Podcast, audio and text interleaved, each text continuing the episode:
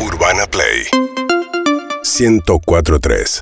7 de la tarde, 26 minutos en la ciudad de Buenos Aires. Eh, algo más tarde, en Doha, eh, saludo a mis compañeros Pablo y Seba. Vamos a recibir en la mesa de mármol, en realidad siempre estuvo aquí, Caro Dueck. Hola, buenas tardes, buenas noches. Aunque fingimos demencia, pues estamos acá desde las 5 de la tarde. Estuve pensando mucho esta semana, no sé si qué relación están teniendo ustedes, si quieren me lo cuentan después, con la televisión y con el televisor. Vieron que son dos cosas distintas, porque uno puede ver contenido de televisión, televisión abierta o televisión por cable, o ahora podemos ver las plataformas. La hipótesis que vengo a presentarles hoy es que la televisión sigue siendo el medio de comunicación más relevante en la actualidad. Y antes de que nadie diga nada, sí, estoy incluyendo también a quienes no tienen un televisor en su casa. Ajá. Y voy a pasar a explicar por qué en un ratito. En primer lugar, estuve buscando cifras. Vieron que las cifras son un poco. No hay un censo mundial de televisores, No. pero más o menos Statista, que es una página de estadísticas, calcula que al día de hoy hay 1.720 millones de televisores funcionando en el mundo. 1.720 1.720 millones de televisores funcionando, lo cual es un montón Sí. Un montón. Y el ENACOM, acá para Argentina, en los últimos cuatro años maneja una cifra estable de 90% de televisores en los hogares argentinos.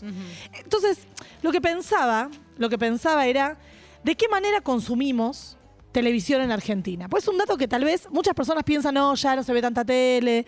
Bueno, les voy a contar algo.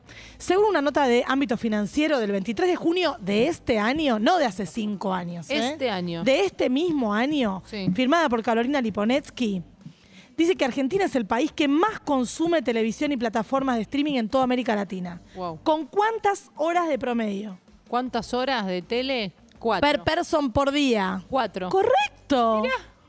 Cuatro Bueno, horas. No te leí, te digo, ¿eh? No te no ¿Cuántas veces lo leíste y te quedó como en el inconsciente? No, pensé, se- alguien se mira una serie, un, un par de capitulitos, o se mira un programa, un noticiero más. um, hice un promedio genérico. Pero es muchísimo. es un montón. 85% de ese tiempo se usa para TV tradicional. Y ahí vamos a eso, porque puede parecer sorprendente. 77% contenido de Facebook. Ah. Raro, sorprendente. Instagram y con el 48% Netflix. O sea, las plataformas aparecen después. ¿Qué quiero decir que, con que tiene sentido que el 85% sea televisión tradicional? Yo hago investigación, ustedes saben, sobre consumo de medios, tecnologías. Y lo que empieza a aparecer en las casas en los últimos 10, 15 años es que el televisor empieza a ocupar el lugar de la radio. La radio como aparato, no como medio Claro, de comunicación. Porque vos la aprendés y haces tus cosas, no le das tanta bola, si algo te llama la atención te acercás. queda prendida siempre y vas, tal vez lo tenés eh, silenciada, tal vez vas pasando y decís, uy, cuántos casos de gripe, uy, mirá, hubo un choque acá en la esquina. Entonces, hay algo del televisor prendido que tiene sentido para pensar la relevancia de la televisión. Después sigue en consumo, bueno, Brasil, Chile, Uruguay, pero Argentina tiene el- la, el- la tasa de consumo de televisión más alta de América Latina.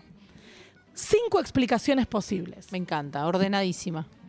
La primera es el lugar de la información. Si bien cada vez más aparecen en encuestas que las redes sociales y más que nada Twitter es la fuente principal creciente de búsqueda de información, va de Twitter a la televisión o de la televisión a Twitter, pero siempre la televisión se alimenta de las redes sociales. Es decir, que incluso aunque oyentes y oyentas no, no vean televisión, lo que ocurre alimenta el día de la televisión. Podés haber visto tele solo con repasar tu. Tu- o sea, Tu, la- te- tu- timeline. tu timeline. Total. El punto dos, y acá quiero extenderme un poco, es Gran Hermano. Hoy estamos viviendo no solamente en Argentina, sino en Portugal, bueno, en diferentes países, una nueva saga de Gran Hermano que vieron que se hace como contemporánea en diferentes lugares. Sí. Y uno podría pensar, y yo me acuerdo cuando, cuando anunciaron Gran Hermano, que yo decía, siempre tan atinada en mis análisis, ¿quién lo va a ver? Y lo que empieza a aparecer es que Gran Hermano se alimenta de todo lo que ocurre en las redes sociales sobre Gran Hermano, de personas que tal vez no ven nada de Gran Hermano, Claro. pero toman ese contenido como parte de la tematización de la vida cotidiana. Entonces, lo que estábamos discutiendo con algunos colegas esta semana es que los últimos dos expulsados de la Casa de Gran Hermano pueden no importarles. El lunes ya se decía en Twitter que se iban a ir. Entonces la pregunta es, ¿las redes sociales están marcándole la agenda a la televisión o hay algo, ¿se entiende lo que quiero decir? ¿Es causa-consecuencia o va a haber una sorpresa? Entonces ahí tenemos otro momento, otra explicación posible para por qué la televisión sigue teniendo un rol pre- eh, predominante, incluso aunque no la mires, Claro. aunque vos no te vincules con ella, porque se alimenta de todo eso. Es como que es todo un insumo. Vos decís, yo no veo Gran Hermano, y tal vez sale ese tweet como en, Claro. en el noticiero de la tarde, como una crítica hacia eso. Pero vas a ver un meme con Alfa y vas a saber quién es. Si no, no sabes quién es, vas a ir a buscarlo, te van a contar y vas a decir, no entendí ese meme, ¿qué? Plin, ¿entendiste? Está todo ahí, pero la televisión se alimenta de esto. Tres, Tres. la televisión sigue, como desde que existe, componiendo la agenda del día. Y cuando digo la agenda del día no estoy solamente hablando de política o de mm, eh, temas así, deportivo, por ejemplo. La agenda del día tiene que ver también con qué se discute, Gran Hermano, se discute algo que pasó en, cocineros, cocineras argentinas, se discute qué temas se discuten, qué calor, qué calor, qué frío, qué frío.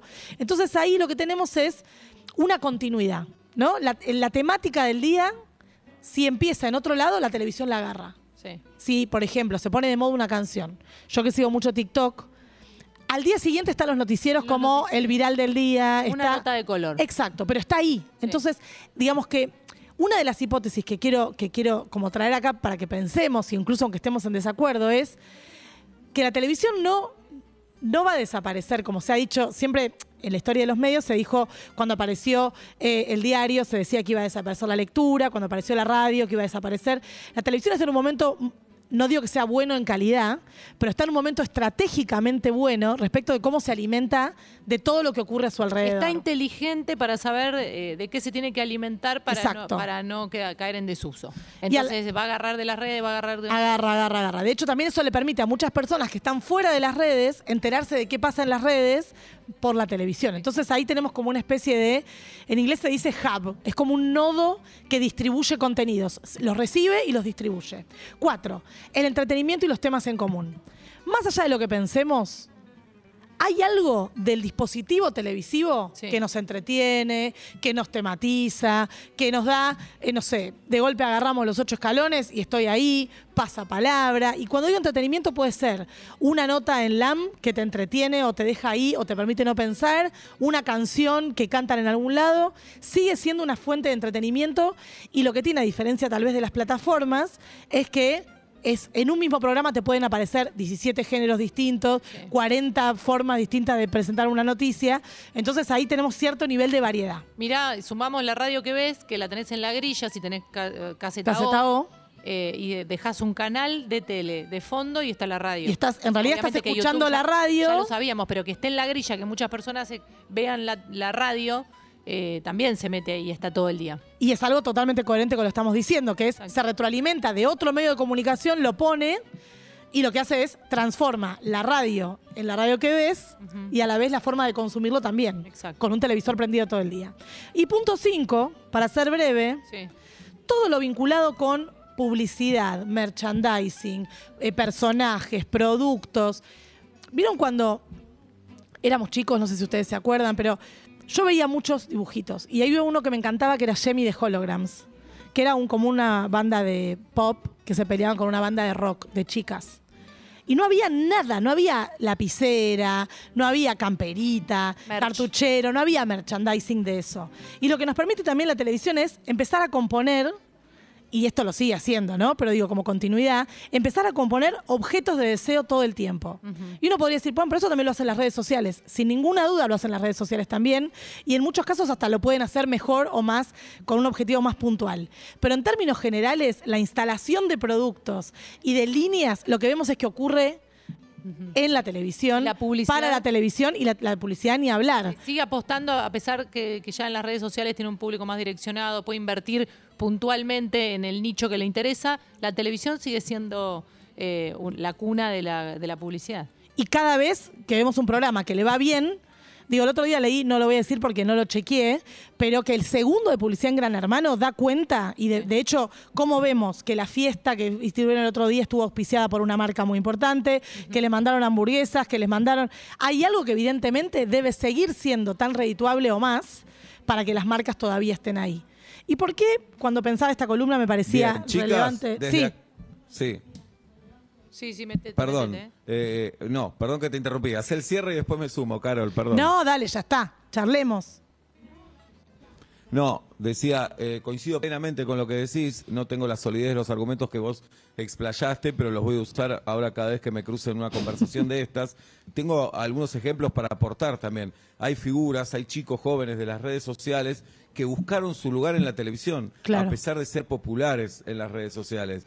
Eh, si bien con respecto, a- recién, recién decías, no sé cuánto vale el segundo Gran Hermano, que es un número extraordinario, eh, la tanda en la tele ha bajado, la pauta ha bajado, eh, los productos que se comercializan, ya hay algunos que ya no se comercializan en la tele, sino que van apuntados a un público mayor, pero cuando aparece un programa muy popular como Gran Hermano, no vas a encontrar un segundo más caro Sí. en todos los medios, Exacto. en tele, radio, en redes sociales que en Gran Hermano. Después, eh, algunos sueldos ya no son tan altos como eran en otro momento en la tele, no sé, de, panelistas o de, de periodistas, eh, pero sin embargo el trabajo en la tele les viene muy bien para conseguir otros trabajos en las redes o para conseguir pautas o para conseguir canjes, por ejemplo. Y lo mismo con ahora con el Mundial, como va subiendo eh, el segundo de publicidad a medida que van avanzando las rondas. Claro. Por supuesto. Entonces se sigue manteniendo. Por eso lo que, lo que pensaba cuando, cuando preparaba la columna de hoy era cómo la televisión sigue ocupando este rol de gran distribuidor, ¿no? Yo me imaginaba, ¿vieron esos nudos en las ciudades de autopistas que distribuyen a un montón de lugares? Esto, la televisión sigue siendo un lugar desde donde se puede salir para otras plataformas, pero también es un punto de llegada desde todos los otros puntos de vista. Lo que quiero eh, decir como cierre, y después los dejo si quieren ustedes comentar algo más, es que esto no necesariamente supone que yo piense que la televisión, como analista lo digo, ¿no? Eh, Que la televisión esté pasando a nivel de calidad de contenidos por un gran momento. Lo que sí creo que tenemos que preguntarnos es, ¿qué ocurre? Y no tengo respuesta para esto, ¿no? ¿Qué ocurre? Que son estos los contenidos que hoy, 2022, noviembre, están siendo exitosos. ¿Qué ocurre que hoy, 2022, seguimos interesados o interesadas por ver cómo se construyen, cómo se construyen las noticias eh, desde la televisión, más allá de que hay muchísimos canales alternativos disponibles, incluso que nos generan más confianza, ¿no? Que algunos espacios de televisión. Y también ¿Por qué algunos formatos que parecen haber vencido y siempre decimos, este fue el último gran hermano, esta es la última vez que va a funcionar, aparece y funciona? Y todas estas preguntas las dejo planteadas con la convicción de que tal vez estas, estos cinco ejemplos, más lo que ustedes eh, completaron, nos permiten consolidar un poco esta hipótesis de que la televisión sigue siendo el medio de comunicación más relevante que tenemos hoy en la Argentina y en el mundo. Gracias, Caro, impecable Por como favor. siempre. Urbana Play 1043